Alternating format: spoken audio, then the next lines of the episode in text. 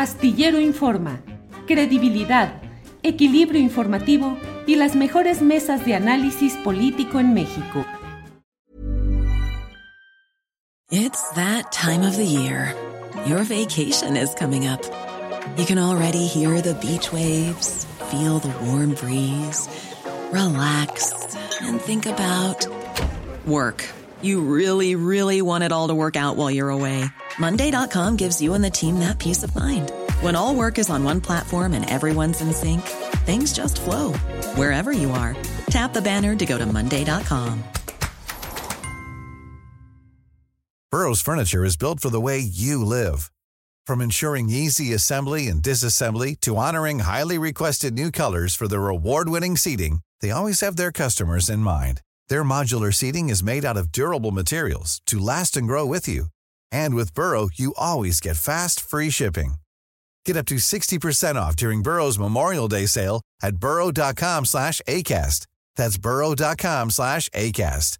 burrow.com slash ACAST.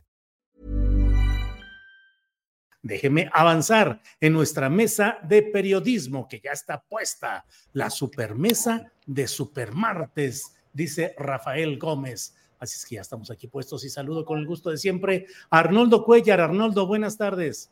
Buenas tardes, Julio. Buenas tardes, Temoris. Un gusto y saludos a la audiencia. Gracias, Temoris Greco. Buenas tardes. Hola, hola, hola, hola, Julio. Arnoldo, ¿qué tal? ¿Cómo estás? Gracias, Temoris. Eh, Arnoldo, ¿qué pasó con Santiago Krill? ¿Era crónica de una declinación anunciada? Mm, ¿Era simplemente darle sabor al caldo? ¿El priismo hizo que mm, modificaran el esquema de competencia en el Frente Amplio e hicieran declinar a Santiago Krill. ¿Cómo ves este tema, Arnoldo Cuellar? Bueno, con Santiago Krill pasó lo que siempre pasa, ¿no? Realmente no sé si haya alguien sorprendido, pero también pasó lo que aquí hemos dicho desde muy temprana hora, que esta es la construcción de una candidatura de diseño. Eh, bueno, pues evidentemente ninguno de los treinta y tantos que aparecía en las listas originales, autopromovidos o, manejados por las dirigencias de sus partidos o por intereses corporativos, eh, pintaba nada bien, ¿no? Para, para crecer, para tener un impacto, para ser conocidos, etcétera. Y eso hizo que, bueno, que se extremara la investigación profunda de, de todos los think tanks asociados a, este proyecto que, rebasa la cuestión partidista, que rebasa la cuestión empresarial, que ha conjuntado a todo un grupo de personas interesadas en, disputar el destino de la nación, en regresar eh, por la posibilidad de tener acceso a los presupuestos estatales en mayor o menor medida de los que habían vivido durante muchos años. Eh, que en ese, en ese sentido yo comparto plenamente eh, el discurso de López Obrador. Desde luego, no avalo que lo que López Obrador esté haciendo con ese dinero sea un asunto del todo funcional, eh, pero esa es otra parte que hoy no vamos a, ponernos a discutir aquí. Pero bueno, sí, realizaron su chamba y debe haberles costado una lana eh, sondear, investigar, ver quién podía crecer, meter amparos, etcétera, para lograr dar con, con Xochitl Galvez, no como lo que quieren presentarnos, la que es el, gran descubrimiento, el fenómeno le llaman Xochitl Galvez, ¿no? Sino eh, como quien podía dar un mejor rendimiento. Y frente a lo que se tenía, pues había que echar mano de eso con gran pragmatismo eh, y ver luego que se podía lograr en el camino. Y entonces, pues la manera de ir ahí, me imagino que no son fáciles las reuniones del, FAM, donde está Claudio X González, donde está Galito. Galito debe ser tramposísimo, va a traer cartas bajo la manga todo el tiempo, ¿no? Eh, Marco Cortés tampoco debe ser sencillo pero han logrado más o menos ir caminando. Eh, obviamente el PAN llegó con dos finalistas porque es el partido que trae un capital electoral más amplio que el PRI. No podía ser que Enrique la Madrid lo baja no por impopular o porque no pintara mucho, estaban exactamente al mismo nivel todos, sino porque no podían entrar dos.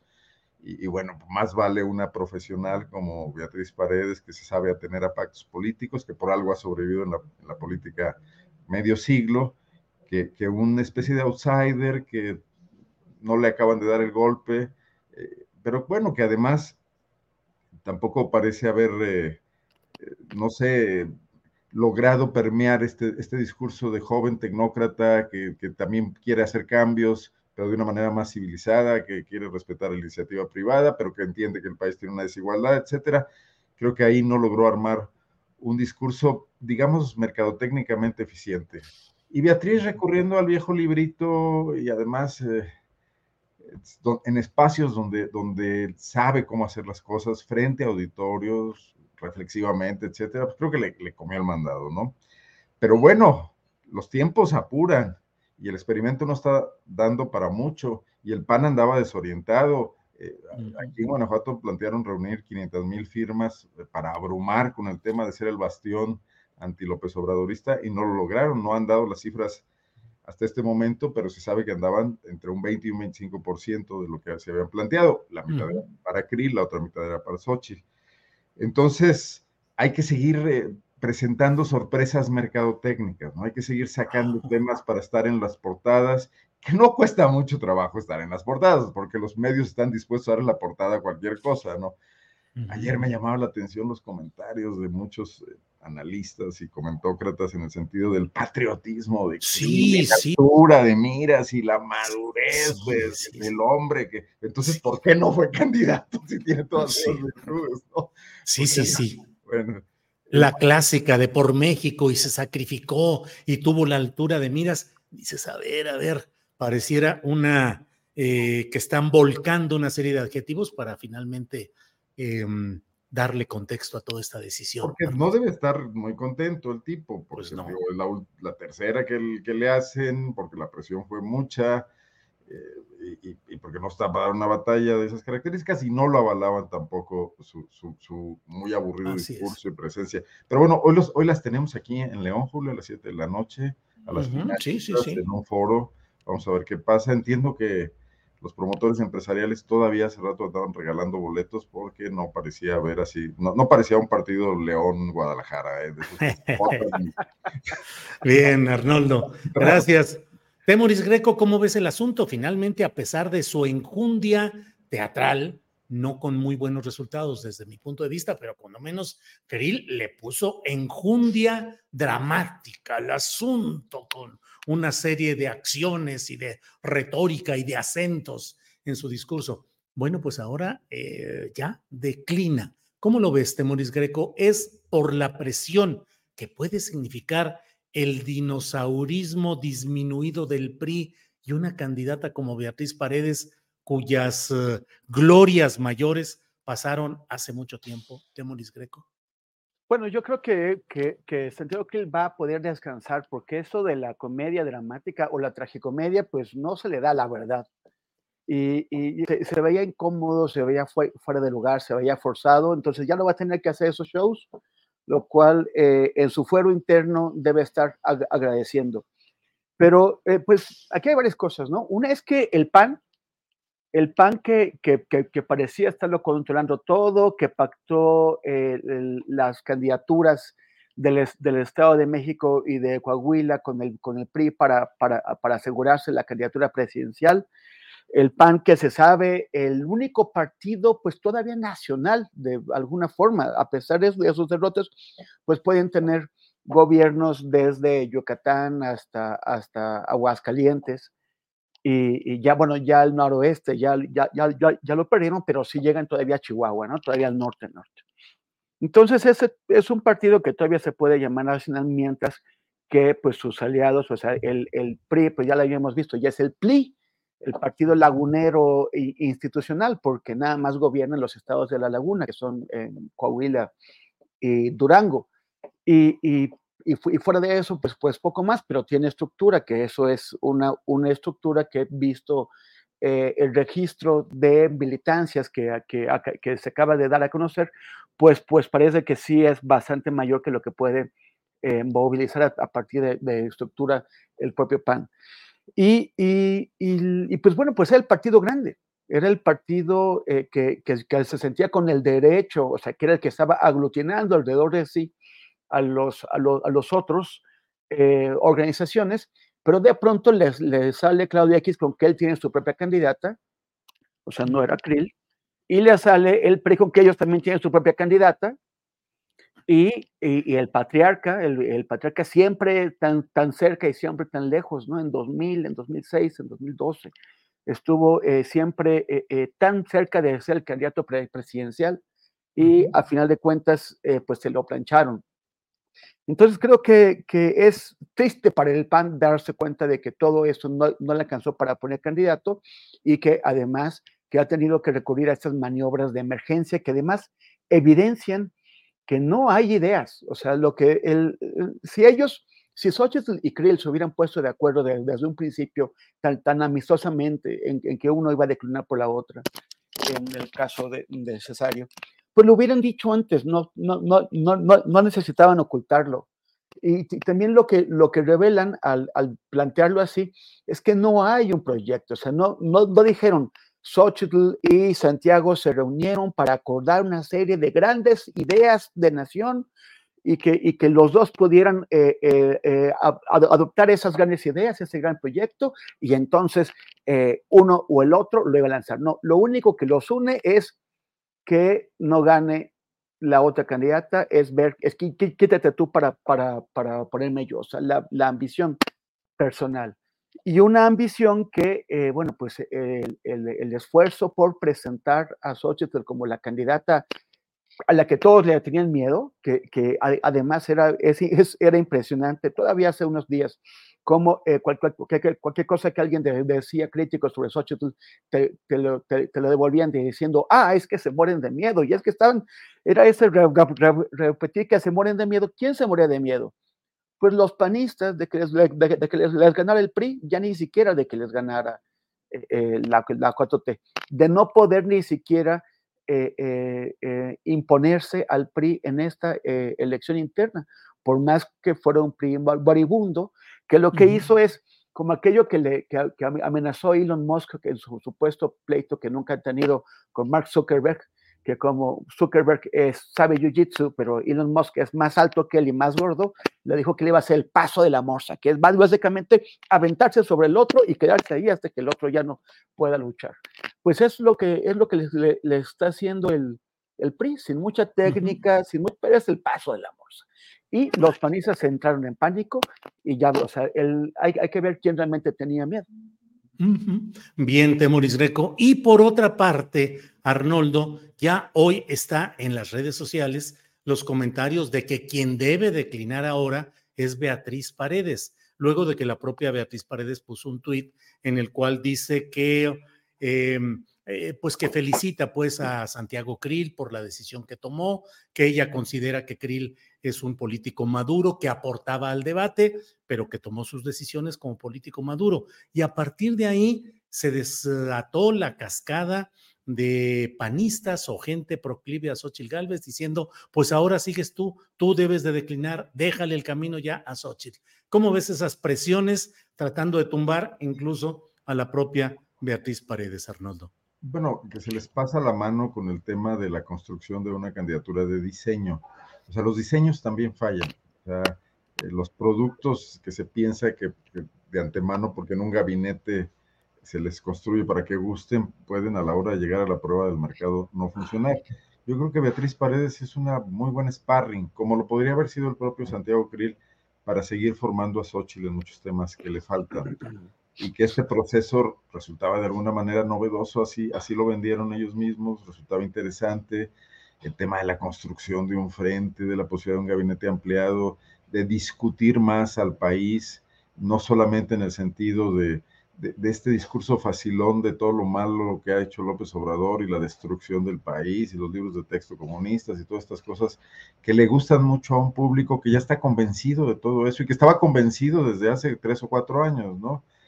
Eh, y, no en el camino de, que a, gente que de verdad le están preocupando las cosas que están pasando, que sí ve las insuficiencias en, en, tanto en, el, en la, la, cuarta transformación en sí, específicamente en lo que ha logrado, en algunos retrocesos que decididamente ha planteado. Por cierto, me encantó la entrevista sobre el tema del ejército. Yo, paréntesis, eh, con este chavo que entrevistaste, eh, se me va a escapar su nombre en este momento porque es un tema que aquí muchas veces yo he planteado, ¿no? Hace falta en este país discutir al ejército. En muchos sentidos, pero este que tocaste es, también un punto fundamental, ¿no?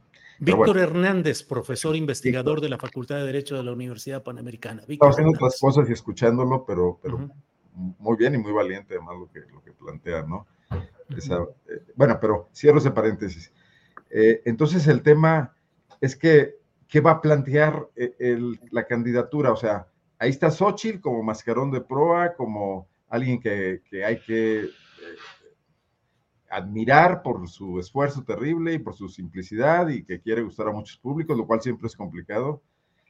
Pero atrás unos señores, señores, no, no señoras, haciendo el plan de gobierno y, y, haciendo el plan de seguridad y todo, que le van a dar ya empaquetado para que ella solo lo recite. O sea, ¿cómo es eso? O sea, ¿dónde está la construcción de algo nuevo y diferente? Eh, ¿por qué no puede ir Xochitl a este debate, a otros y a una elección y ganarle a Beatriz Paredes y legitimarse aún más? ¿Por qué el ansia de la declinación, no?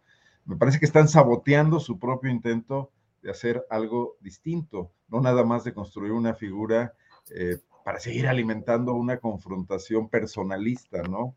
Este, pensar a Claudia o etcétera, lo que sea.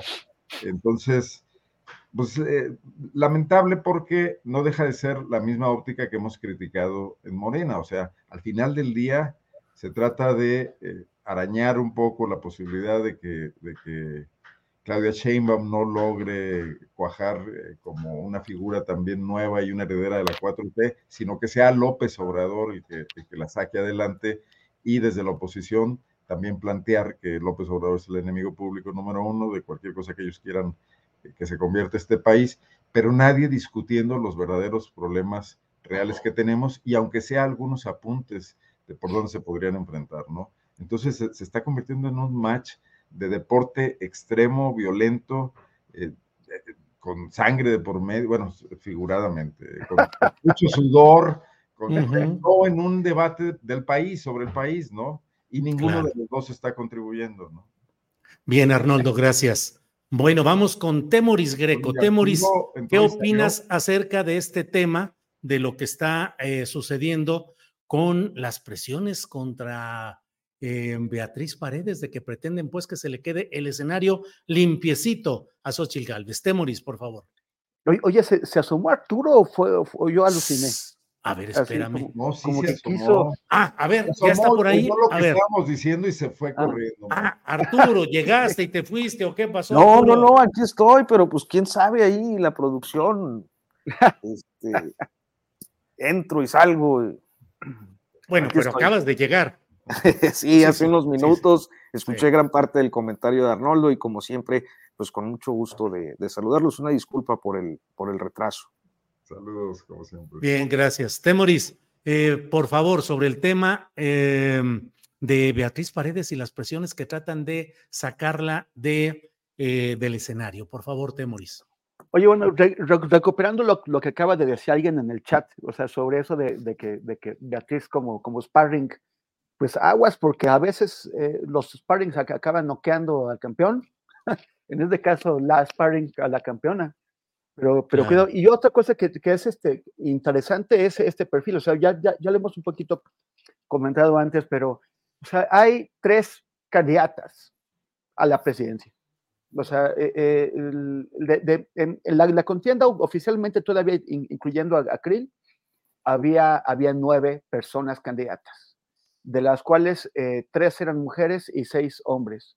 Pero como va pintando, eh, quienes están al frente son las, las tres mujeres y los, los seis hombres se quedaron atrás. Eso debe también de decir algo de la, del clima, de la, de la atmósfera que hay en, en México eh, en cuanto a, a, a, la, a, la, posibilidad de que una mujer ocupe la, presidencia. Yo siempre he sostenido que ese país ya estaba listo para ello. Había personas que, que, que, me, que me decían que no. A mí me parece que va quedando claro. Y también el, el perfil que asumen, porque las tres se reclaman de, izquierda. Las, o sea, hay una disputa que nunca hubiéramos podido imaginar en México, tener eh, a las tres personas punteras siendo mujeres y además diciéndose de, de, de, izquierda. Beatriz, que siempre ha estado en todo tipo de foros internacionales, presentándose como, como, como, una persona de izquierda, como parte del, del ala socialdemócrata o izquierdista del PRI, eh, eh, eh, Xochitl, que dice que era trotskista y que, que ella está con, con las mujeres y, los derechos reproductivos y los derechos de las minorías y el derecho a fumar marihuana y, y, efectivamente también eh, Claudia, que con su trayectoria muy larga, también desde la universidad en, en, agrupaciones de izquierda, ¿no? Entonces creo que es muy sorprendente todo este eh, eh, escenario que, que, estamos viendo. Y en cuanto a las presiones, em, realmente Beatriz no espera ganar, o sea, eh, no, no cara la campeona o, supuesta campeona, pretendida campeona. Yo, yo, yo, creo que, que, además el PRI, o sea, el PRI va, si, si, no esperan ganar, por lo menos sí esperan darle unas patadas al pesebre tan buenas como para tener una buena, para negociar una muy buena tajada de candidaturas y de posiciones en un hipotético gobierno. Como ese hipotético, eh, hipotético gobierno se ve bastante lejano e, e, improbable, pues entonces será tratar de asegurar la sobrevivencia del partido con una buena representación en, las legislaturas y también en los comicios locales, en los comicios de los estados. Pero, pero bien podría ser que efectivamente tengan una movilización de estructura tan impresionante que lleguen a colocar una situación que los diseñadores de este proceso de elección de, quien va a coordinar al frente opositor, eh, eh, pues evidentemente no pensaron, no, les pasó por la cabeza que podían tener alguien que ganara la encuesta y otra persona que ganara la, consulta en urnas. Si esto ocurre, a mí me parece, por todo lo que he leído, es que no hay un mecanismo previsto de, de desempate. No se les ocurrió que pudieran llegar a una situación así. Y, entonces, ¿cómo van a hacer el desempate si no está acordado? Si desde que se establecieron las reglas no está acordado, van a tener que llegar a una solución de último momento y ahí se, puede, se podrían dar unos, unos, jaloneos que fracturan, o sea, que sacudan ya más un proceso que ya está muy cuestionado por la mayor parte de quienes participaron en él, la mayor parte de los precandidatos que estuvieron en este proceso lo cuestionaron, dijeron que había mano, una, una, una, mano eh, truculenta ahí. Y, y, ahora, ¿cómo van, o sea, cómo van a convencer a, a, Beatriz de que decline por Xochitl o a la inversa, a Xochitl de que decline por, por Beatriz? Bien, Temoris, gracias. Arturo Rodríguez, ¿cómo ves esta guerra de huipiles realmente entre Xochitl Galvez y Beatriz Paredes? ¿O es una guerra que está predefinida, predeterminada? Para, como dice el propio Arnoldo Cuellar, un bajo diseño para que quede como triunfadora Xochitl Galvez. ¿Cómo ves este tema, Arturo? Bueno, eh, yo creo que eh, en las... A ver, eh, hay dos perspectivas, ¿no? Una, que efectivamente estén compitiendo y que una de las dos, pues, resulte elegida.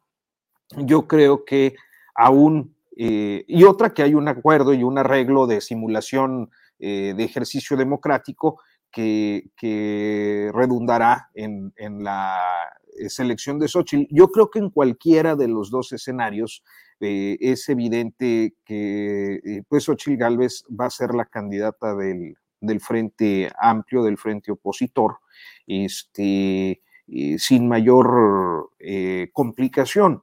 Y creo que también y, es algo que he venido escuchando con, eh, gente, eh, sobre todo políticos relacionados con, con el PRI eh, e inclusive con el PRD,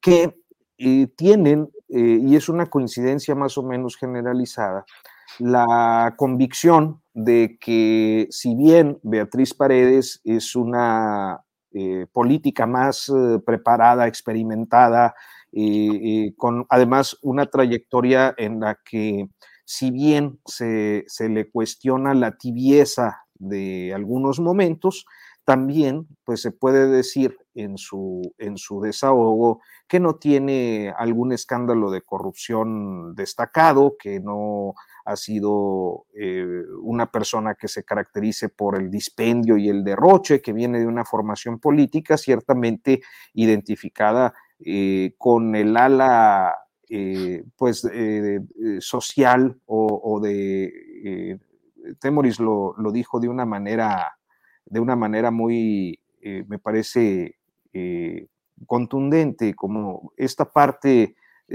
quizás izquierdista del, del, PRI, que ha sabido dialogar con, con personalidades como Cuauhtémoc Cárdenas o, Muñoz Ledo en, su oportunidad, que se mantuvo en el PRI con todo y los, y los cambios, sin ser una crítica, con los cambios me refiero a, al periodo neoliberal, sin, sin ser tampoco una crítica eh, desbordada ni, ni, ni, de confrontación con los excesos de, del priismo neoliberal y que finalmente llega a esta etapa con un expertise este, que sin embargo no le da eh, para contender por la presidencia. Eh, es decir, eh, el comentario generalizado es que, para ser muy concreto y en, resumen, que Beatriz Paredes es un mejor perfil político, pero Xochitl Gálvez es más competitiva.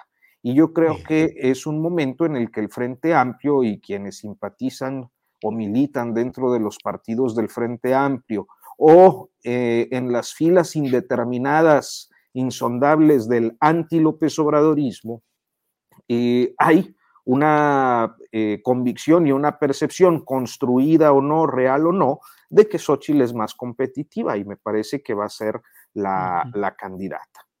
Bien, gracias Arturo Rodríguez.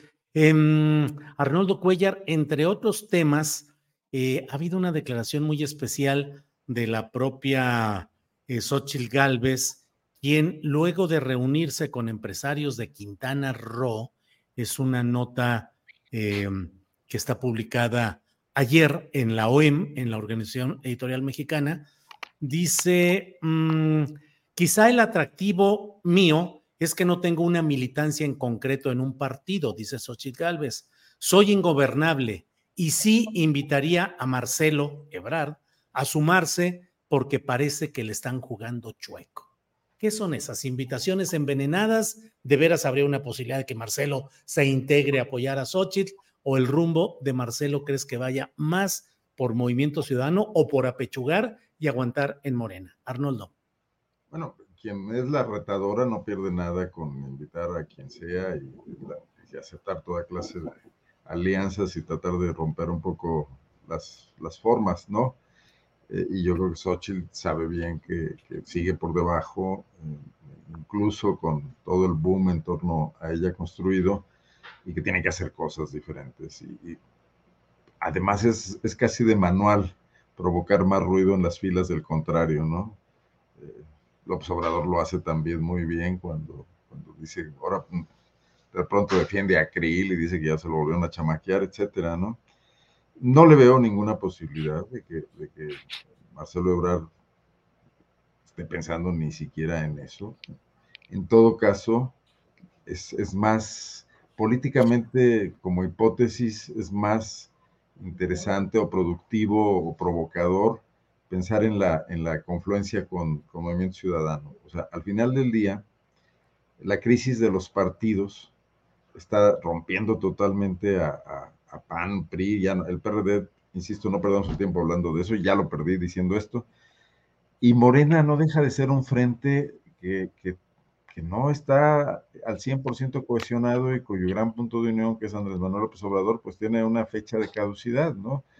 Eh, entonces apostar, bueno, claro, y Marcelo es un político de 70 años, tampoco puede pensar en el largo plazo como muchos de nosotros ya, ¿no? 63, 63. 63, bueno, pero los tendrá, sí, sí, sí, Gracias por la corrección. Es, casi de mi edad, mano. Yo diciendo aquí veces, no.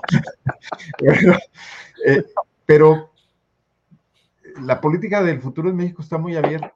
Está abierta a la creatividad, no precisamente esta eh, que Xochitl quiere hacernos pasar por tal, ¿no? Sino por otro tipo de cosas. O sea, un partido que ya cuenta con un capital político como las dos eh, sociedades más industrializadas del país, que, que también ya vivió el panismo y que lo dejó atrás y que está buscando opciones con clases empresariales más dispuestas a meterse a la política y a meterle recursos eh, y con políticos eh, carismáticos eh, y que puedan traer su propio capital, creo que ahí podría construir algo mucho más que ir al dolor de cabeza de lidiar no con Xochitl, sino con Alito y con Marco, ¿no? Incluso con, un Claudio X González cuando Marcelo puede sentarse con los patrones de Claudio X González. Entonces, no, le veo ningún sentido a la invitación. Es una anécdota del día eh, y, bueno, pues no pasa de ser una ligera provocación, ¿no? Bien, Arnoldo. Temoris Greco, mm, ¿qué onda con Claudia Sheinbaum? Suavecito, caminando rumbo a su destino, parece ya predeterminado, no ha caído en provocaciones, no le ha entrado al debate, ha aguantado vara con algunas cosas que ha señalado eh, Marcelo Ebrard. ¿Cómo ves el camino, el sendero de Claudia Temoris? Pues yo creo que, o sea, como calladita se ve más bonita, ¿no? En el sentido de que, de que no, de que no patee las cosas, de que no genere, o sea, es el, que, el que tiene que armarla de bronca aquí es Marcelo, porque es el que va debajo.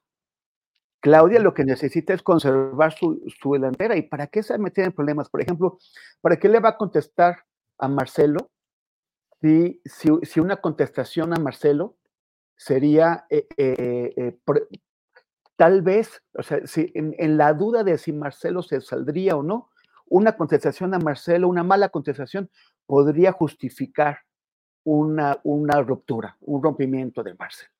O sea, mejor que, o sea, que ni, contestar y no, y no, y no, no Y también, este, yo, si fuera Claudia, eh, les diría a todos mis, mis simpatizantes que no tengan iniciativas que pues provoquen, por ejemplo, nuevos eh, arrebatos por parte de, de Marcelo Ebrard o de cualquier otro candidato.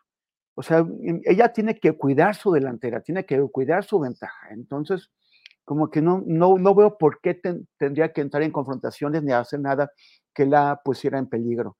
Eh, los otros eh, aspirantes, o bueno, Marcelo necesita crecer de alguna forma para, para, también quedar en, en, mejores condiciones de negociación, como Adán Augusto. Noroña ya ganó lo que podía ganar. Noroña ya eh, alcanzó una presencia que hace solamente unas semanas antes de que, de que fuera incluido entre las corcholatas no tenía. Entonces a mí me parece que él es una de, uno de los que más ha ganado con, él, con esta campaña. Y, y, pues Velasco está ahí nada más para representar al verde, aunque ya el verde ya le dio su apoyo a Claudia Sheinbaum. Pero bueno, yo, sé, yo, yo en el, caso de Claudia, mientras menos de pie a, a, que haya problemas, a que haya impugnaciones, mejor. Bien, Temoris. Arturo Rodríguez, Temoris Greco dice que ya no se llama PRI, Partido Revolucionario Institucional, sino Partido Lagunero Institucional. Y el señor Temoris, querido Arturo, este, quiere ubicar la laguna. Eso como bien sabemos, sí, es Torreón, eh, Gómez Palacio, Lerdo, y de otro lado está Saltillo, es otra república, otro ambiente. Y del otro lado está la ciudad de Durango, que también es otro asunto. Pero Arturo, si quieres responder perdón, a ese perdón, perdón, perdón, perdón, por ser tan brutalmente ofensivo, lo siento. Lo hizo porque no estaba Arturo. Eh, claro, porque no estaba Arturo. no, si ya lo había visto, ya había visto sus provocaciones tuiteras al respecto.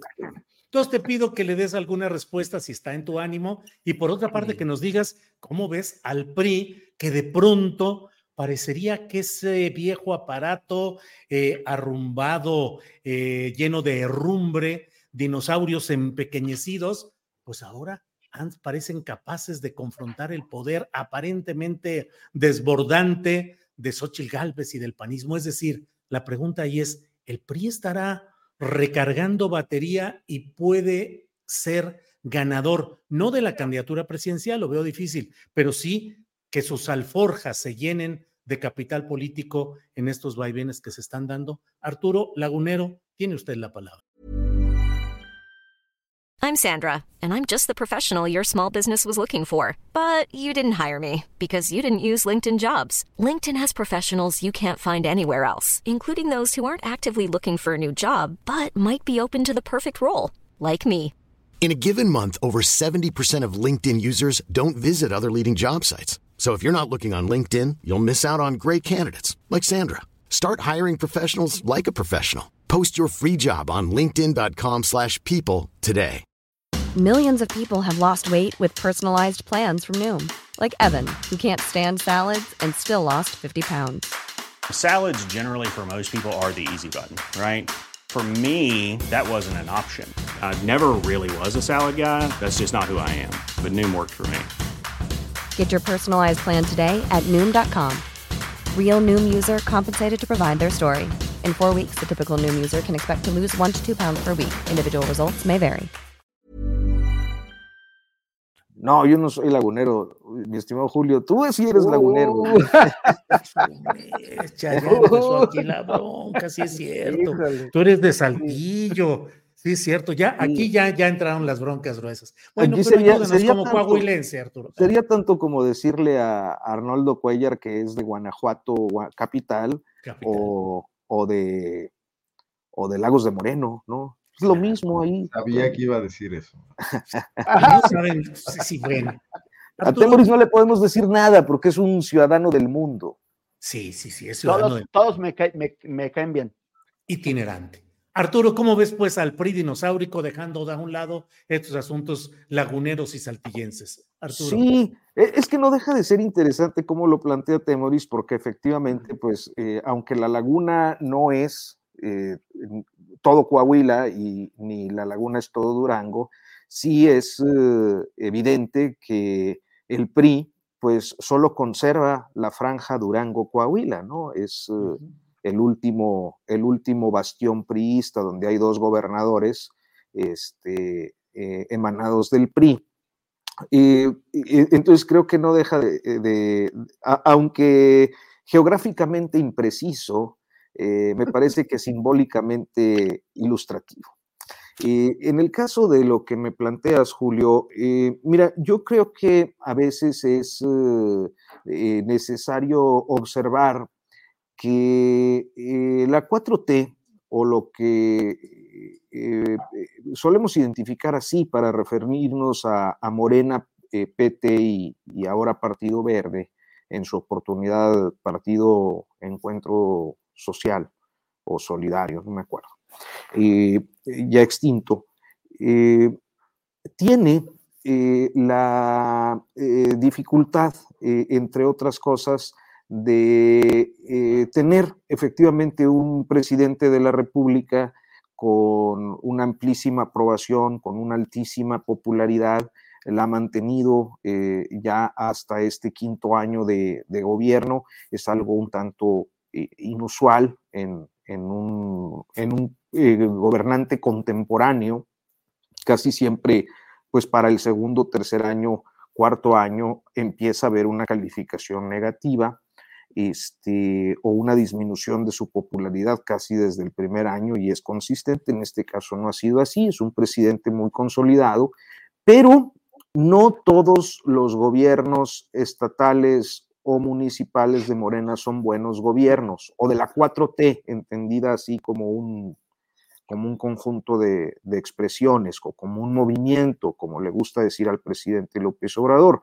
Yo pienso que hay casos eh, en los que los malos gobiernos llevan al reposicionamiento por una parte de actores priistas que pueden tener una mejor percepción ciudadana en sus lugares de origen o, o bien a malos gobiernos que derivan de la adopción de la 4T de muchos priistas y panistas e inclusive perredistas, que es un paso más natural el de los perredistas a Morena, sobre todo entre, entre 17 y, y 19, pero que a final de cuentas terminan siendo lo mismo, más de lo mismo, gobiernos en los que se han integrado políticos de, del pasado, eh, abusivos, algunos eh, casos muy notorios de gente que eh, acusa desde la izquierda el, arribo a través de Morena de personalidades que fueron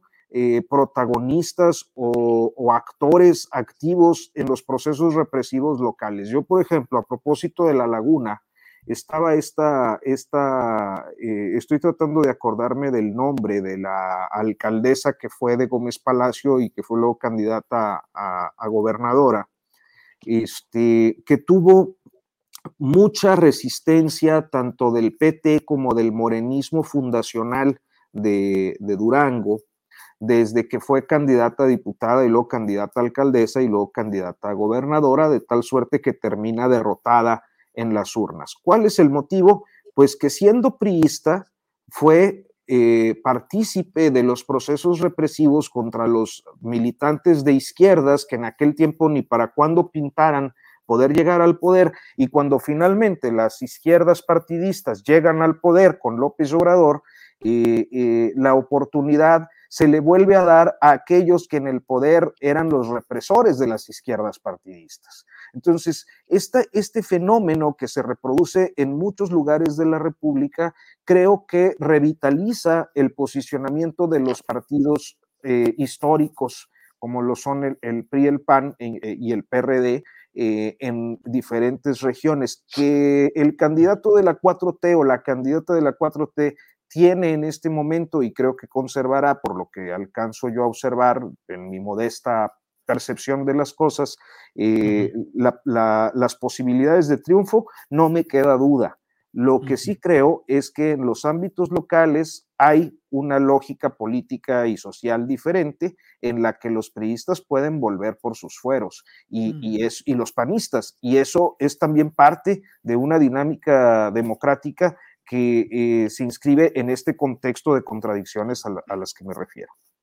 Gracias, Arturo. Arnoldo Cuellar, ¿tú ves la posibilidad de regresar al escenario en posiciones relevantes a las... Um, a las estrellas antiguas del prismo, es decir, Malio Fabio Beltrones, eh, José Murat, ya está por ahí eh, mm, Ruiz Maciú, que se escindió del PRI, pero pues podría volver, en fin.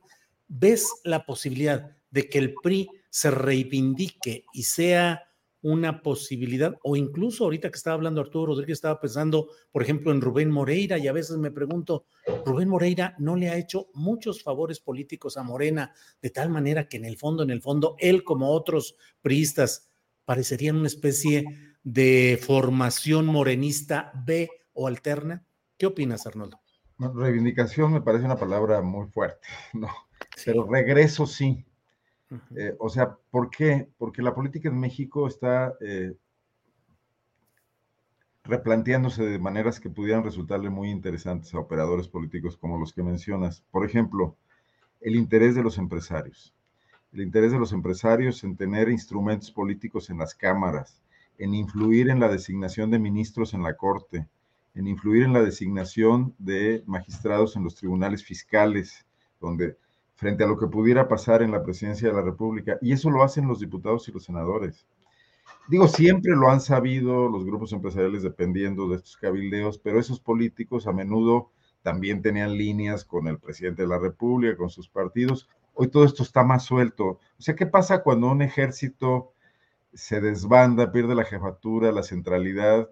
Que estas pequeñas bandas pudieran surgir y tener sus propios espacios de negociación. Y en ese sentido, tener en este momento una curul senatorial o una eh, diputación por la vía, además, que están pensando de los votos que les va a traer consigo eh, Xochitl Gálvez y el dinero eh, proveniente de, los empresarios, este, pues, pues, digo, y habrá otras fuentes seguramente innombrables aquí, pero les puede dar la reconformación de grupos de presión que, por un lado, busquen resistir frente a, la derrota electoral previsible en la presidencia de la República, frente a las derrotas en los estados. También, ¿no? Muchos de estos políticos tienen eh, márgenes de maniobra regionales que han venido disminuyendo, por ejemplo, el caso de los Murat, ¿no? Entonces, sí, ¿cómo, ¿cómo presionar a tu gobernador? ¿Cómo negociar si no tienes un espacio de poder? La recomposición política no pasa porque lleguen nuevos políticos, que además no existen, sino porque los viejos aprendan a que sus mañas tienen nuevas utilidades. Y a lo mejor hasta darse una lavada de cara con el tema de, este entusiasmo de, esa sociedad civil que, pues hoy se muestra tan, eh, tan con pies de, de, barro, ¿no? Tan ligada al poder, tan dependiente del poder, y que pues, también necesita espacios de maniobra, porque recuerden que ahí hay recurso público para sostener muchas cuestiones, desde universidades, centros de investigación, eh, ONGs, ¿no? O estos espacios que sí tienen su utilidad, desde luego, de, órganos eh, de control de las propias políticas de eficiencia del Estado, de institutos de transparencia, procuradurías de derechos humanos, etcétera, pero que también tienen desde luego una utilidad política y también van políticos a ellos y también tienen presupuesto y también hacen contrataciones públicas y también tienen nóminas, etcétera. Entonces, esta disputa por el Estado, que es parte un poco de, de, mi crítica central a la cuarta transformación, que es el hecho de no haber gobernado al gobierno, ¿no? de haber dejado que en el gobierno persistan muchas de estas eh,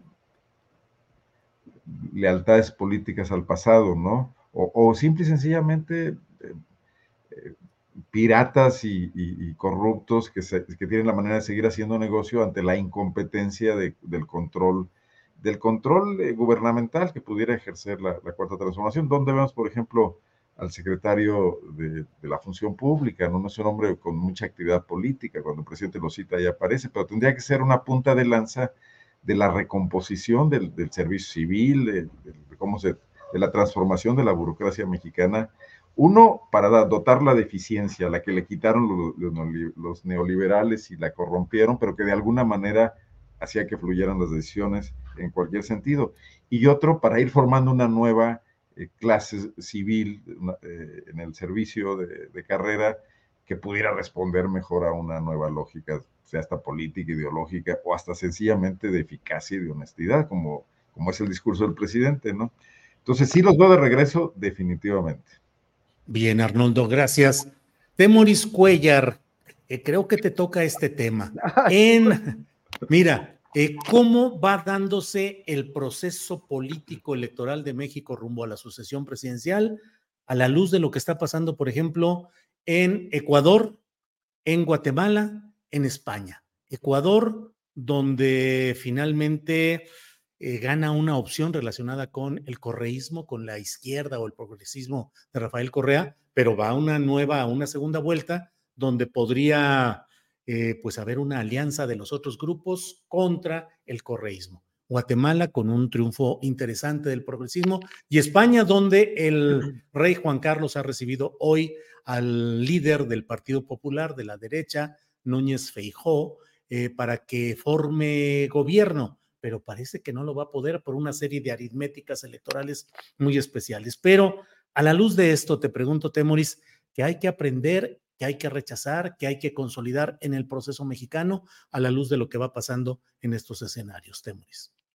Bueno, a mí me parece que hay un debilitamiento eh, grave de la democracia liberal en, los, en el hemisferio occidental. Hay, hay la democracia liberal no ha resuelto muchos de los problemas, no ha, no ha cumplido sus promesas, la, desigualdad se sigue extendiendo, el neoliberalismo eh, está haciendo agua por todos lados, pero tampoco es reemplazado por nadie. O sea, los, los mecanismos que fueron construidos para mantener en pie el neoliberalismo siguen teniendo la, la fuerza para sostenerlo, pero sin, sin que eso signifique que haya un respaldo popular, no hay un convencimiento. Incluso eh, muchos eh, que siguen sosteniendo eh, un, esquemas neoliberales mantienen un discurso como si no lo fueran, cuando en realidad está, está ahí. Y, en, ese, ese descontento que, que hay con, con, la democracia liberal como, que, que, no, que no ha funcionado, que no ha cumplido sus, sus promesas, se traduce también en un descontento con los esquemas tradicionales de partido, que México era una anomalía, una, especie de, anomalía de, dos partidos y medio o un poquito más, que en, donde no había una clara división izquierdas o derechas. Normalmente en, los, en, Estados Unidos, pues ya, ya sabemos que hay republicanos y, demócratas, y en los partidos europeos siempre había eh, eh, una, un bloques muy bien definidos. Aquí, aquí no, los, no los había. Pero en general todos esos, esos, esos esquemas tradicionales de los, de los partidos están en cuestionamiento ahora. Y la, la, cuestión es quién recoge el voto del descontento.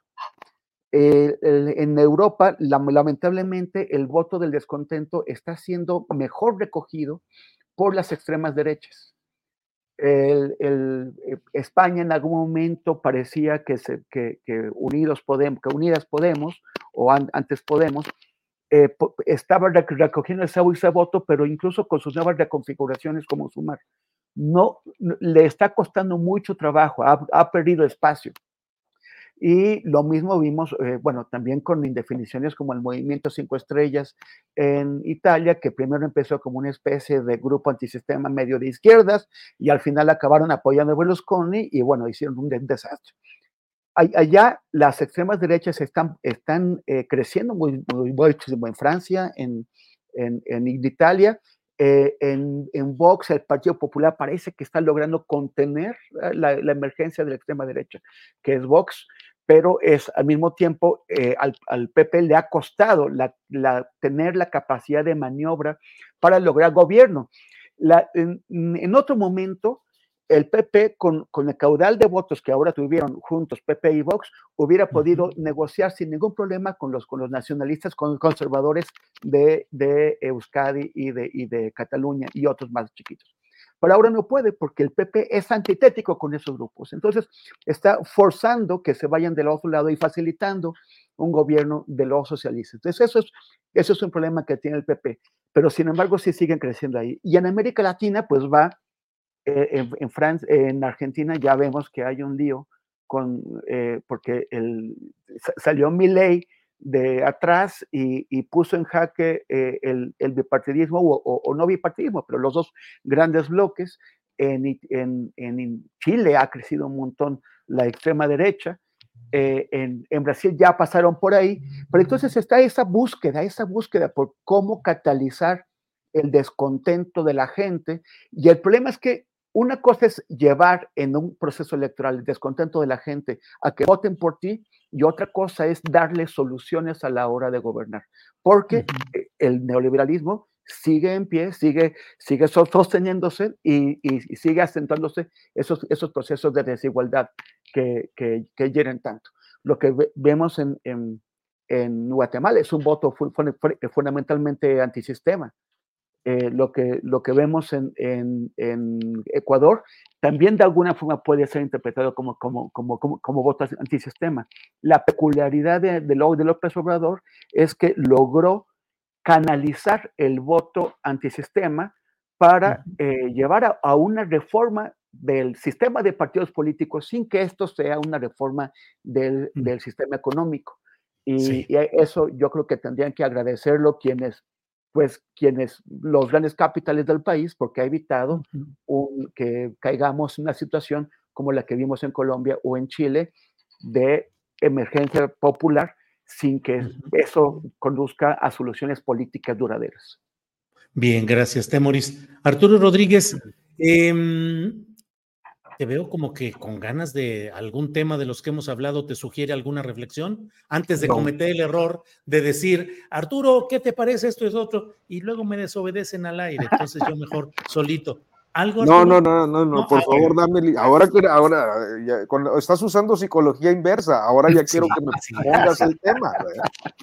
Así es, Arturo. Arturo, eh, casi con bolita de cristal, ya vienen las resoluciones, ya vienen las encuestas, ya viene la decisión de los partidos. En pocos días tendremos ya la resolución de todo este largo proceso. Te pido que nos digas qué opinas. Eh, ¿Fue positivo este largo periodo de designación de candidaturas? ¿Va a provocar un hartazgo? ¿Debería haber sido más corto? ¿Qué opinas de estos procesos que están a punto de culminar, Arturo?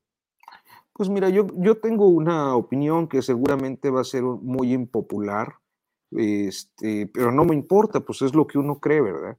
Uh -huh. este, a mí me parece una irresponsabilidad política que hayan iniciado con tanta anticipación. Sé que la desesperación por el posicionamiento lleva a que de manera formal o informal quienes aspiran por un cargo de elección popular empiecen a trabajar con mucho tiempo eh, para ir construyendo sus estructuras y su, y su promoción y sus esquemas de, propaganda eh, política en cualquiera de sus dimensiones, este, de las dimensiones que hoy existen.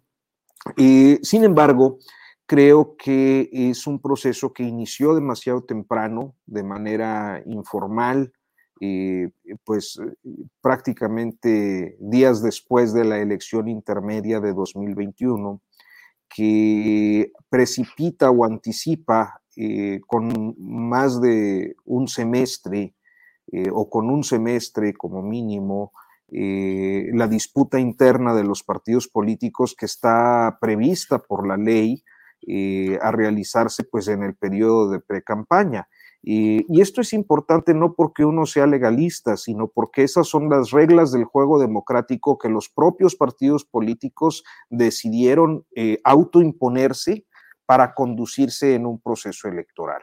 entonces, me parece que los dos polos han precipitado los tiempos y que esa irresponsabilidad política eh, se relaciona con una gran duda que eh, hoy es imposible de esclarecer y que tiene que ver con el origen y el uso de recursos públicos fuera de eh, pues el escrutinio, porque a estas alturas, aún cuando alguno de los candidatos eh, presente un informe pormenorizado y, y, justo y, real de los egresos y de los orígenes de sus montos, es muy difícil construir una percepción generalizada de, de legalidad y de, y de, y de buen manejo.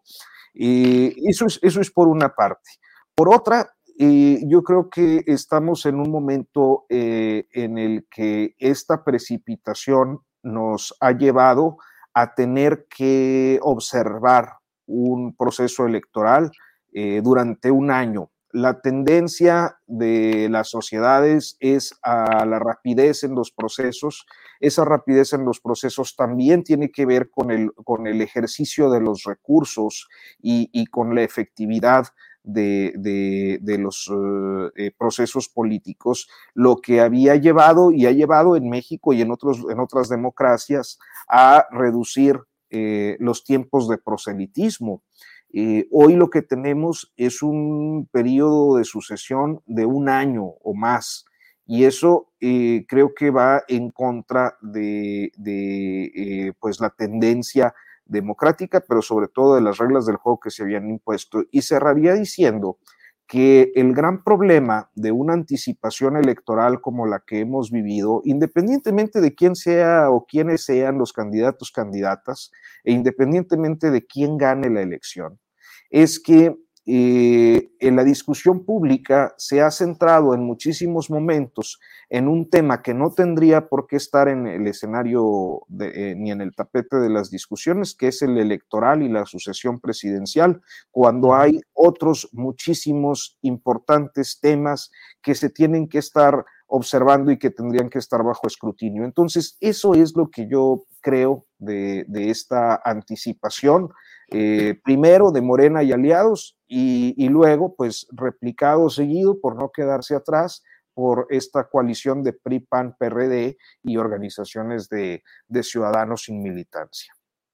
Arturo, muchas gracias. Pues no lo vas a creer, Arnoldo Cuellar, Temoris Arturo, pero ya se nos fue el tiempo, son las 2 de la tarde con 58 minutos, así es que alcanzamos a casi una despedida, a que Temoris nos dé sus redes impensable que todas se llaman Temoris, Temoris, Temoris, pero bueno, Arnoldo. Le estás aplicando a nuestros postrecitos la receta que Carmen Aristegui le aplica a la mesa de los lunes. Cállate. todas las semanas, no, de dejarles un minuto. Rápidamente, estamos viendo varias crisis y creo que hay que, hay que, hay que ponerlas, es parte del comentario de Arturo, o sea, la crisis del sistema electoral que López Obrador ha hecho explotar, pero que no es nueva, pues es un sistema electoral que en 2006 avaló un fraude y en 2012 avaló una elección ganada a punta de dinero, ¿no? Y, tenemos una crisis del sistema de partidos, evidente, ya no vamos a abundar, lo hemos dicho aquí varias veces, del sistema y de los partidos en sí, ¿no? Incluyendo a Morena. Entonces, ¿qué viene? La necesidad de, de políticos que tiendan puentes, que se sienten en mesas y que dejando de lado cuestiones contribuyan a una reconstrucción. Quizás no en la próxima, el próximo sexenio, pero lentamente tiene que ocurrir eso. Y creo que ahí políticos como Ebrard, por ejemplo, pueden aportar mucho, queden donde queden, ¿no? Eh, y otros, creo que Beatriz Paredes también. O sea, es sobre todo yo creo que tarea de gentes ya con canas, ¿no? No es que esté yo defendiendo la que Estás proponiendo. Aquí lo dejo. Órale. Temoris Greco, adelante por favor para finalizar esta mesa. Gracias, pues a mí me, preocupa lo que, lo que ocurrió en Chiapas. E, este tema de que convirtieron O sea, la, educación es muy importante tiene que ser debatida por todos.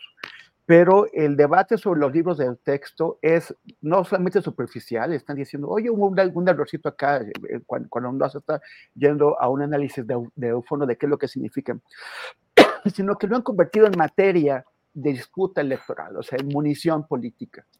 Y eso es muy peligroso, porque eh, además en un país en donde tan violento, en donde las cosas de pronto se llevan a un, a un extremo.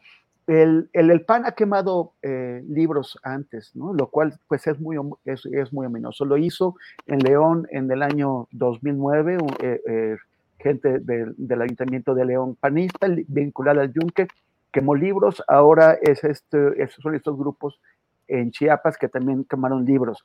Y no solamente es lo grave de estar quemando libros y de, y de con estos debates tan irracionales, porque, porque, o sea, porque no hay una racionalidad educativa, es, eh, todo, todo, está sujeto a las urgencias electorales, eh, que, se, que, que, se puede llegar a generar conflictos todavía más graves.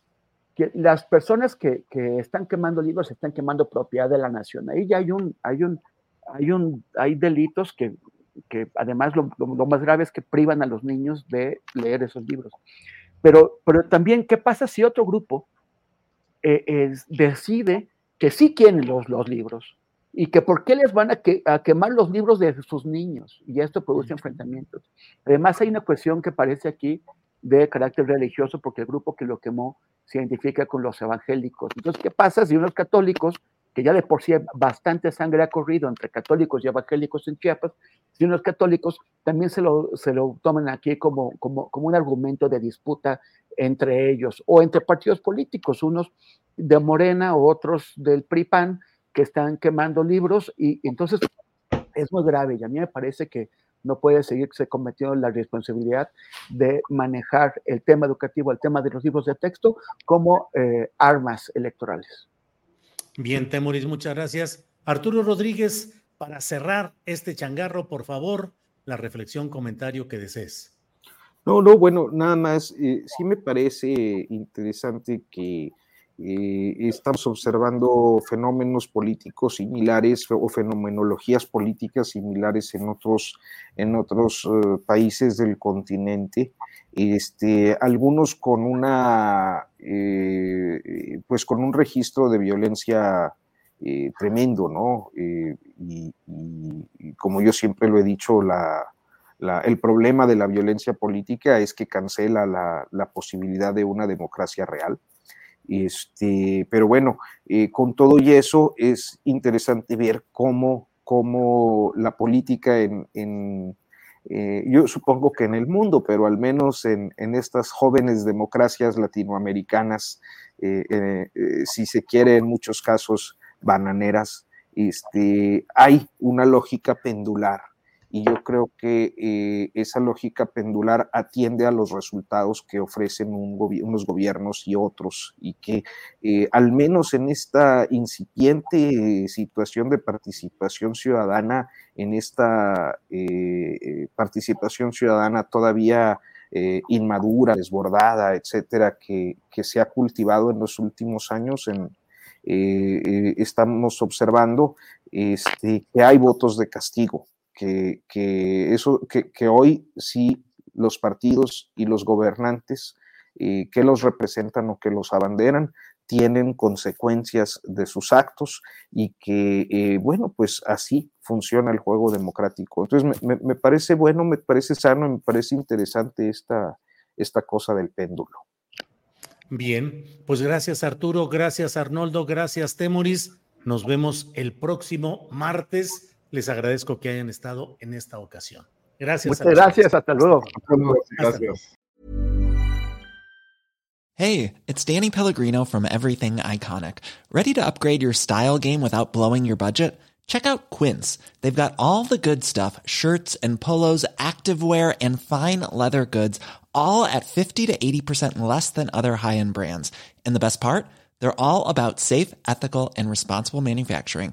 Get that luxury vibe without the luxury price tag. Hit up quince.com slash upgrade for free shipping and 365 day returns on your next order. That's quince.com slash upgrade.